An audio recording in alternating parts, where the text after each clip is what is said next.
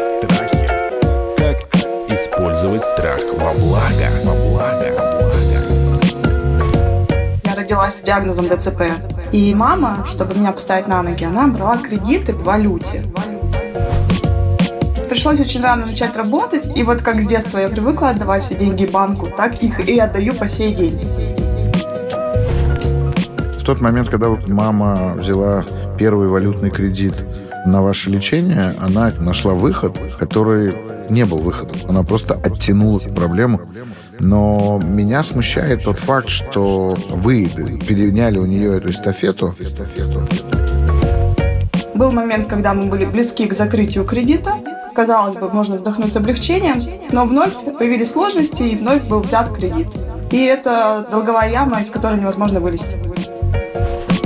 Кредит – это когда ты берешь не принадлежащие тебе деньги на вещи, которые тебе не нужны. Мне теперь говорят, вы же ходите, значит вы здоровы, идите работать. Я работаю, но это меня никак не спасает. Здравствуйте, это подкаст «Страхи». Меня зовут Наталья Лосева. Мы продолжаем наш сезон, посвященный финансам, нашему материальному благополучию, тому, как обходиться с деньгами и как вообще быть в какой-то степени неуязвимым.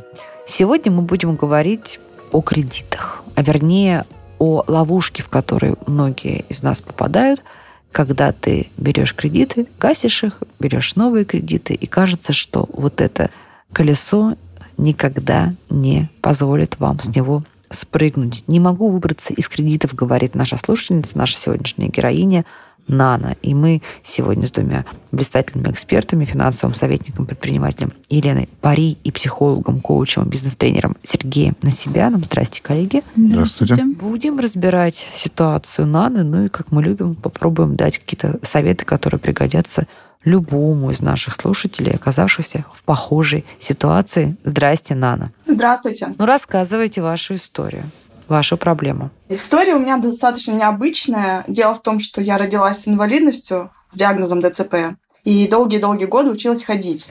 И вот э, мама, чтобы меня поставить на ноги, она брала кредиты, причем кредиты в валюте. То есть вы понимаете, да, провинция, учительская зарплата и кредит в валюте. Соответственно, с детства привыкла выплачивать. Мамочка, долги. ваша герой, поклон ей. Да, Большое. спасибо ей большое. Ходить я научилась, а кредиты никуда не делись. И пришлось очень рано начать работать. И вот как с детства я привыкла отдавать все деньги банку, так я их и отдаю по сей день. То есть был момент, когда мы были близки к закрытию кредита. Казалось бы, можно вздохнуть с облегчением, но вновь появились сложности, и вновь был взят кредит. И это такая долговая яма, из которой невозможно вылезти. Я не знаю, что с этим делать. Какие Сколько я сложности, знаю таких историй. Какие Да. сложности, здравствуйте, появились у вас, что вы вновь взяли кредит? Нужна была реабилитация, которая стоила тоже очень дорого. Вам, да? Да, А вы когда-нибудь обращались в какие-нибудь э, фонды помощи? да. Они вам помогают? Нет, вы знаете, как интересно получилось. Я родилась в 90-е, и тогда было не принято помогать. То есть как таковой практики не было. Сейчас инклюзия поднялась на совершенно другой уровень, уже помогают люди, слава богу, но мне теперь говорят, вы же ходите, значит, вы здоровы, идите Мгм. работать. Я работаю, но это меня никак не спасает от этих кредитов, потому что, например, реабилитация стоит очень-очень дорого почему-то. Почему-то мы, мы зарабатываем в одной валюте, а реабилитация совершенно другой валюте. Так получается, что вечные долги. А как это? Вы зарабатываете в одной валюте, а реабилитация в другой валюте? Поясните. Реабилитация, как правило, вся в евро или в долларах. Это где она так стоит? Ну, я езжу по разным городам. В смысле, вы в Европе это делаете? Или в России? Где? Откуда вы? Проходила в России, проходила на Украине. И это в Вот. евро и в долларах берут люди Да. деньги? Да. Мгм. И, соответственно, у меня нет таких сумм, чтобы платить из своего кармана. Я беру кредит. Без этого я, ну, хожу хуже. То есть я могу вообще перестать ходить. А с этим у меня долги увеличатся. Нан, а вот по-честному искали в России, но все-таки у нас есть же потрясающие какие-то вот штучные реабилитологи, и массажисты, и врачи. Да. Да, именно там меня и поставили на ноги в России. Но дело в том, что так как я являюсь гражданкой другой страны, Казахстана, то для меня А, ценник вот совершенно в чем другой. дело. Да, я А, считаюсь иностранкой. Вот в чем дело. Мгм. Вот в чем дело. Понятно. А в Казахстане нет у вас, да, вот такой Нет. Нет. Такого, чтобы комплексного, к сожалению, пока Сколько нет. вам лет? Мне 30. Вы сказали, что вы очень рано начали работать. А кем вы работаете? Да. Я работала журналистом, я писала для детской областной газеты, для взрослых газет, а потом работала на радио какое-то время. Была менеджером по рекламе, в основном такое что-то связано с общением, с коммуникацией. Угу. Сейчас я фрилансер.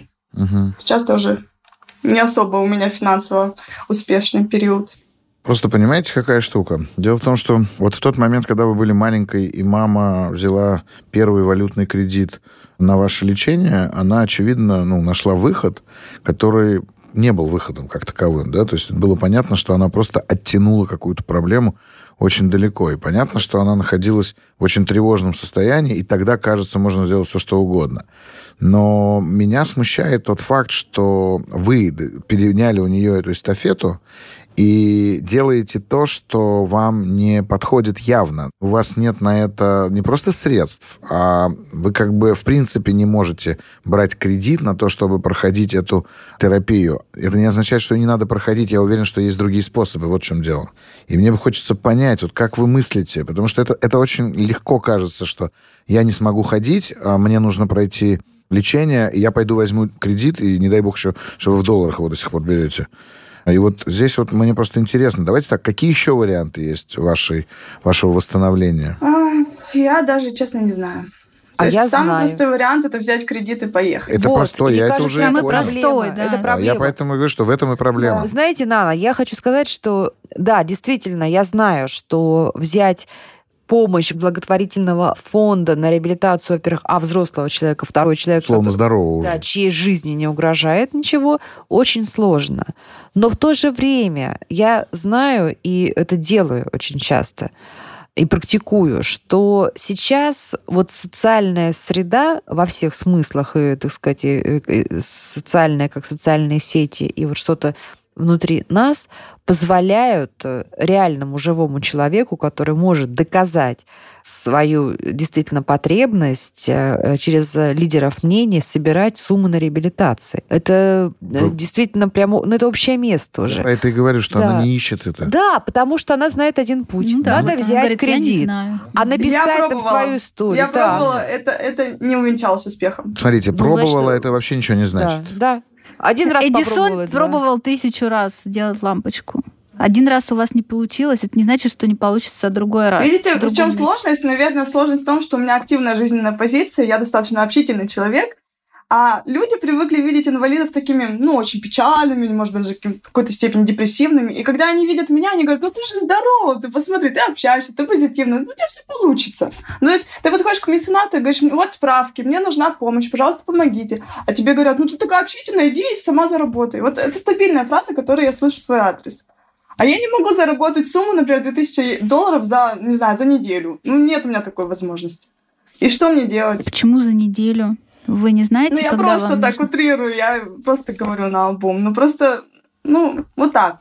Я пыталась, правда пыталась, но стандартно мне говорят, ты не выглядишь больной, ты не выглядишь той, которой нужна помощь. Вот это стандартная такая фраза, которую я постоянно слышу. Тогда вам нужно найти одного или двух там или трех э, для тех лидеров мнений в социальных сетях. Вот прям как вы сейчас нам откровенно рассказываете, так рассказать. Слушай, вот такая ситуация. Я не могу по-другому собрать деньги себе на реабилитацию. Да? Кредиты больше не могу, потому что я из них не вылезаю. Я румяная, веселая, глаза блестят, красивая, энергичная девушка, и все думают, что я там, придуряюсь. Помоги, пожалуйста, рассказать мою историю или стань посредником. Я, я знаю, что просить для себя всегда сложнее. Да?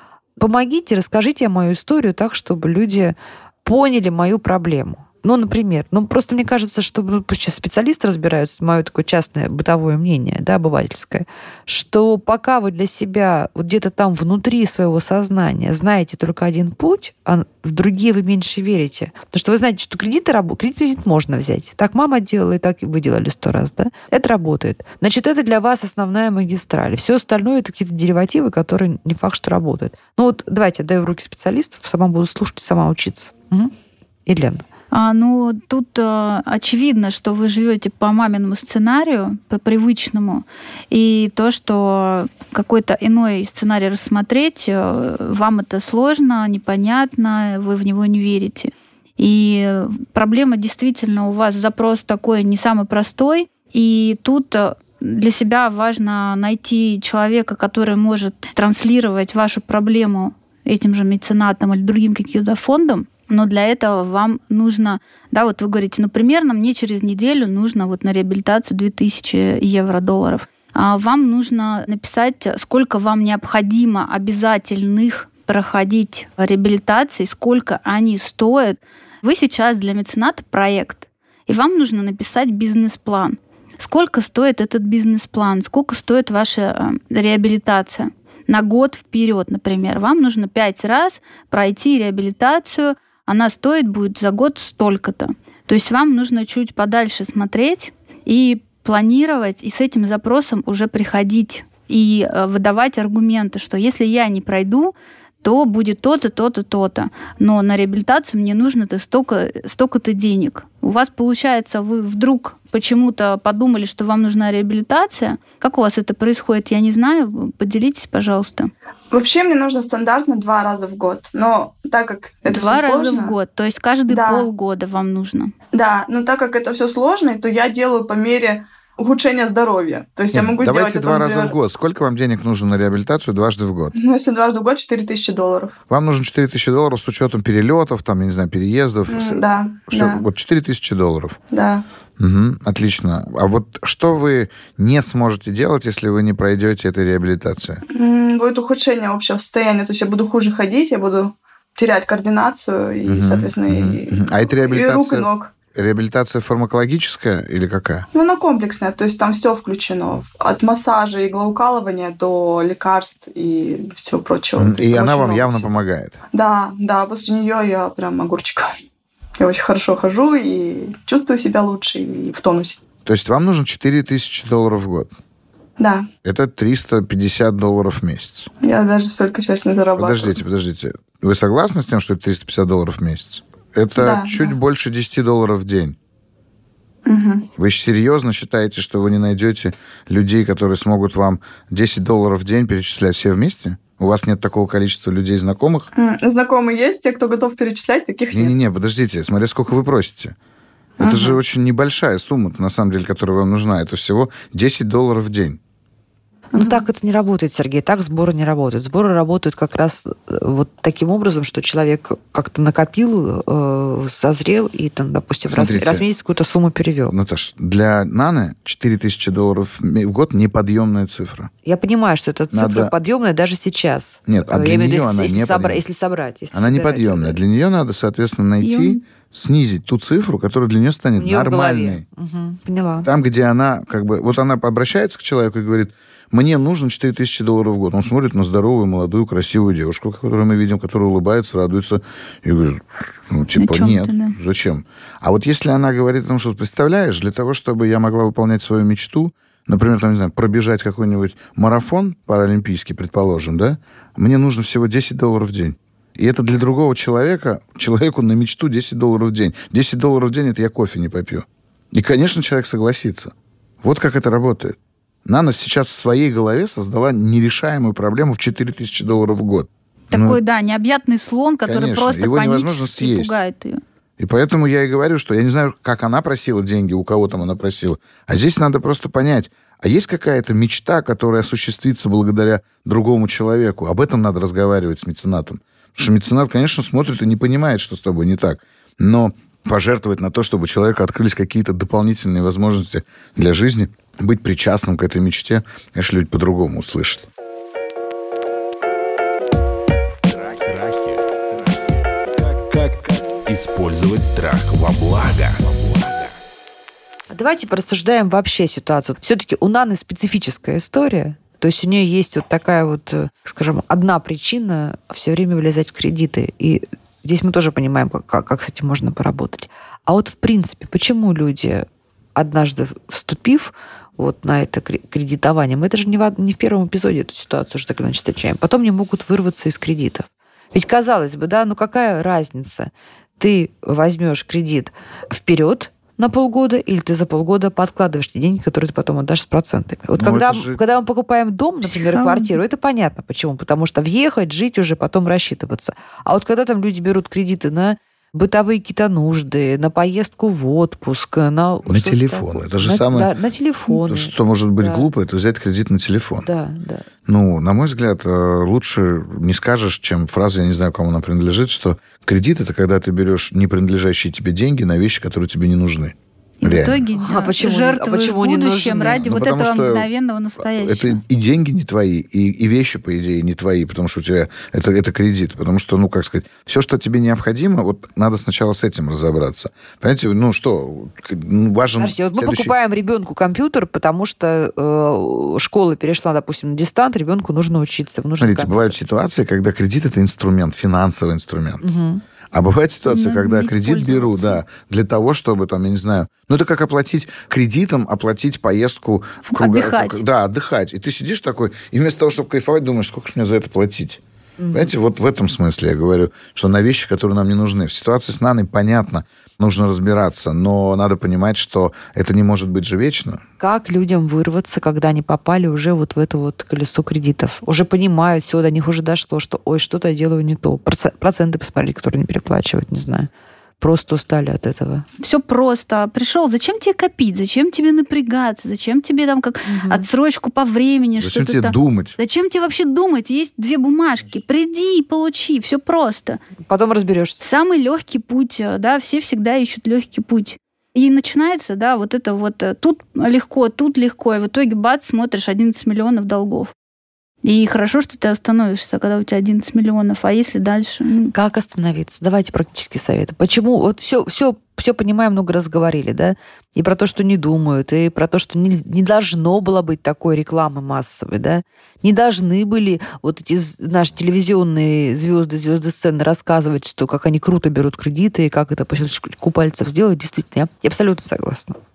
Должен был быть что жесточайший контроль за организациями, которые занимаются микрокредитованием. Очень многие оказались вот в этой преступной ловушке вот этих вот маркетологов банковских, да. Но все это уже произошло. Мы сейчас говорим о ситуации тех наших слушателей, которые уже попали, уже в шоке, уже дают 90% своих доходов в банки. И как им выскочить из этой ситуации? Если человек, это опять же финансовый комментарий, а не, психологический, если человек отдает 90% своих доходов банку, надо, соответственно, оформлять процесс э, банкротства. Банкротства. Это первое. И это очень Хорошо, стыдно сделать. 50%. То же самое. Посмотрите, если вы отдаете за кредит больше 25-30 максимум 30%. процентов своих денег, вы Проблема. в глубокой проблеме, яме долговой. Вылезать из нее можно только через признание себя банкротом. И это всегда очень страшно, Признать. потому что непризнание себя банкротом, вот оно психологическое. Ну вот я так попал в 98 году в глубокое пике, из которого вылезал несколько лет. Но вот слово «признать себя банкротом» было самое сложное. И поэтому через банкротство это первое. И поверьте мне, психологически те самые кредитные организации, банки и все остальные, которые живут на этом, они живут в большинстве случаев на том, что люди платят эти деньги, потому что они готовы признавать себя банкротом. Объявите себя банкротом, это станет проблемой банка. Он разберется с этим, поверьте, как-нибудь. У него для этого есть страховые вклады и все остальное, там, резервы и так далее. Но больше 25-30% вы не имеете права отдавать. Вы их крадете у себя. Ну, слушайте, я знаю такую позицию, что вы говорите, что людям неудобно, унизительно. Я наоборот слышала, что да, подумаешь, объявлю себя банкротом, и Да. отлично. Такие и есть. И освобожусь. сценарий не меняется, Да. и снова, и Такие, так далее. такие Это тоже нужно есть, безусловно. понимать. Но мы же говорим все-таки об адекватных людях. Ну да. Осознанно. Да, и я уверен, что которые Нана вполне осознали, себе адекватный приняли, человек. да. Так, значит, первый шаг объявить себя. а Как себя объявить банкротом, кстати, очень кратко. если Это уже можно. Елена, Елена, не расскажите. Только кратко. и- Ну, это такая довольно емкая процедура, там просто так не надо в суд подавать, доказывать, что ты банкрот, что ты имеешь право все это. А, и там что, Юристам что тебя могут изъя- изъять. Да, я слышала, даже телевизоры могут, например, Могут. забрать дома. могут, да? Ну и что? все могут, да. Ну, Это как раз и будет неприятная ситуация.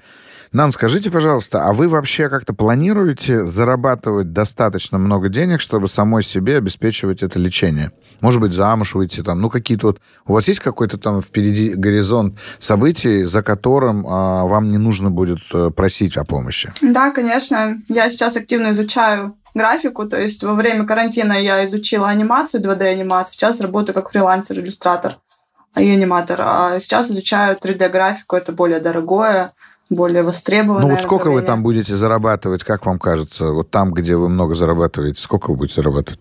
Хотя бы от двух тысяч Двух тысяч чего? а, УЕ. Уе... Чтобы можно было- В год, в день, в месяц, в час. Да что же вы так... Ну, в месяц хотя бы, в месяц. Да почему вы говорите слово «хотя бы»? Я вас что, ограничил чем-то? Я правда, я не Нет. понимаю, вам 30 лет, вы девушка, которая прошла через такие испытания, и вы сидите и там что-то как-то мямлите, зачем-то отвечаете непонятно как. Что значит «хотя бы»? Я же вас ничем... Вот вы знаете, да, моя проблема в том, что я не могу нормальную цену поставить за свою работу, со мной постоянно торгуются мои клиенты, и, может быть, поэтому я и стала мяться в этих разговорах о деньгах, потому что Вы я уже журналист? устала от того, что... Вы же журналист? Да. Напишите Да. книгу о том, как вы живете. Напишите книгу о том, как вы преодолеваете все это. Напишите прям книгу, которая выйдет. Она выйдет, поверьте мне. И она будет интересна людям. Сделайте ее интересной. Сделайте вашу жизнь интересной для других людей. Вы тем самым покажете, что такое существует, и другим И вы примером привлечете будете. внимание. Книгу благодарность себе, маме за то, что вот тем людям, которые вам помогают. Вы читали книгу «Белое на черном»? Нет. Прочтите. И посмотрите, как написал книгу человек, у которого работал только один указательный палец правой руки. Вау. Мгм. Стивен Хокинс, язык Ну, только... Стивен Хокинг все-таки ученый, и там, как сказать, немножко по-другому стало все развиваться. А вот э, Ну, этот человек, а который он с же- детства был парализован из-за ДЦП, э, но у него работал только один палец. Хорошо. Итак, Нане мы советуем написать Вот книгу, прям, да, я Да. смотрите, нет. Увеличивать свои доходы. увеличивать свои доходы. А я скажу, нет, я говорю, сделайте свою жизнь интересной для других людей. Вы даже рассказываете о себе неинтересно. Вы красивая молодая девушка. Вы ничего интересного о себе не а история сказали. потрясающая. Конечно. Про, про маму, например. Да, Да, про то, что нас- вы талантливые, у вас есть образование, вы можете получить любую вообще профессию, которая не требует даже никакой физической нагрузки. И вы научились ходить.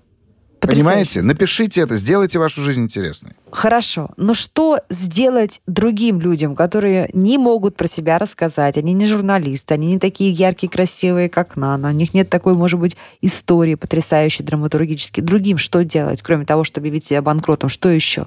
Давайте практические советы какие-то. Вот Собрать слушают. все свои кредиты, посмотреть на них трезво. Может, на рефи- С- рефинансировать пойти хотя как бы? минимум рефинансировать, но при нынешней ставке это будет очень сложно. Рефинансировать надо было до или уже гораздо позже. Я Мгм. точно могу сказать, что надо просто себе нанять э, финансового консультанта в этом смысле, не побояться за Прийти, это да. заплатить деньги. Не надо даже к психологу в этом смысле ходить, потому что чаще всего проблема заключается в финансовой безграмотности. Дисциплине, Дисциплине и безграмотности. И да. когда вы правильно сказали, наши звезды рассказывают про то, как здорово брать кредиты в таких-то банках, и как они покупают себе на это такие-то вещи, ну, как бы... И ты сидишь как дурак, и идешь тоже, я хочу тоже... смотреть трезво на свои кредиты, выписать все свои кредиты, взять самые дорогие и потихоньку погашать это все То есть дело. самые дорогие гасить в первую очередь, да, для Да, того, чтобы да. сократить э, проценты, которые мы Конечно, выплачиваем. Конечно. И причем выписать, как я уже говорила, отдельно тело, отдельно проценты, которые вы платите. Вы увидите, сколько на эти проценты вы могли бы и путешествовать, и отдыхать, и так далее. Это все вы принимаете, осознаете, мозг наконец-то все это увидит ситуацию. Очень часто ко мне на консультацию приходят люди, которые даже не знают, какая у них процентная ставка, сколько им осталось платить. Ой, То есть были ситуации, когда там человек приходил, говорит, а мне, оказывается, осталось заплатить 10 тысяч рублей, а я плачу каждый месяц по, там, по 8 тысяч рублей, из них 7 тысяч это проценты. Я даже не знал. Да, люди... Вообще настолько понимают, вот это просто и вот э, жонглирует этим как непонятно чем. Если люди не понимают, что кредит это инструмент, который вам помогает достичь своей цели, ну так, да, например, э, я не там- бесплатный не инструмент. бесплатный, да. Вот, например, я могла мотоцикл прийти в салон и купить. Но я пришла и увидела, мне предложили по 6%. Я инвестирую по 15-20%. По 6% взять кредит вообще замечательно. Это инструмент. Я беру по 6%, а сумму, которую я могла потратить всю на э, мотоцикл, я инвестирую. И у меня остаются дельты, мой капитал растет, и все работает. Ну, вот то, что вы рассказываете, это уже высший пилотаж для обычных людей, для этого Да. нужен финансовый А для этого нужно смотреть, да, что вы берете. Иногда вот э, даже, даже люди не смотрят, какая процентная ставка. Вот просто нужно взять, потому что горит э, нано. Тут вам нужно все-таки собраться и себе поставить дедлайны и план увеличения вашего дохода и план того, как вы можете э, найти человека, который вас будет презентовать. И все-таки 10 э, долларов как бы в день это вполне себе. Даже вы сами сможете собрать э, без меценатов, э, Абсолютно если точно. займетесь своим доходом. Ну, и я резюмирую тогда, с вашего позволения, вы мне поддержите, поправьте общие советы для тех людей, которые сейчас оказались в этом колесе бесконечных кредитов. Если вы отдаете за кредиты больше, чем 30%, задумайтесь о процедуре банкротства. Да. Неприятно, стрессово, но, может быть, знаете, как хирургическую операцию надо просто пережить и дальше начинать свою жизнь заново. Если кредит составляет меньше процента от ваших доходов, но все равно чувствительный, посмотрите, какие кредиты самые дорогие. То есть возьмите выписки в банке, увидите, какую долю процента вы платите. Да? Вот любой платеж, он состоит из тела кредита и проценты, которые платите. Если вы видите, что в этом кредите вы платите очень много процентов, гасите его скорее. Дешевые кредиты, там низкий процент, у него там, какие-то льготные условия.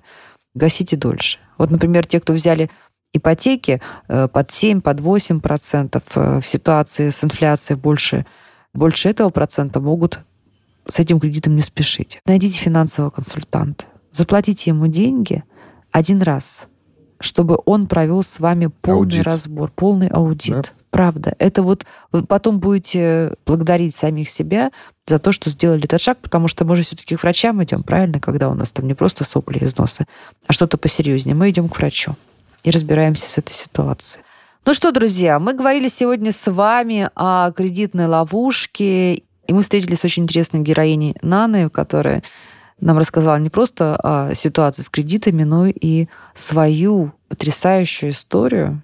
Наши эксперты дали индивидуальный совет для нее написать книгу. Мы ее будем ждать, Нана. Мы будем ждать. Я вам желаю выбраться скорее из кредитов, э, быть такой же жизнерадостной, сильной, красивой, прекрасно ходить и взорвать еще этот мир в самом лучшем смысле своей потрясающей историей и позитивом. Эту историю мы обсуждали с нашими прекрасными экспертами, финансовым советником, предпринимателем Еленой Пари и бизнес-тренером, коучем, психологом Сергеем Насибяном. Подкаст «Страхи финансового сезона». Наталья Лосева. Подписывайтесь. Подписывайтесь на подкаст на сайте ria.ru в приложениях подкаст с Web Store и Google Play. Комментируйте и делитесь с друзьями.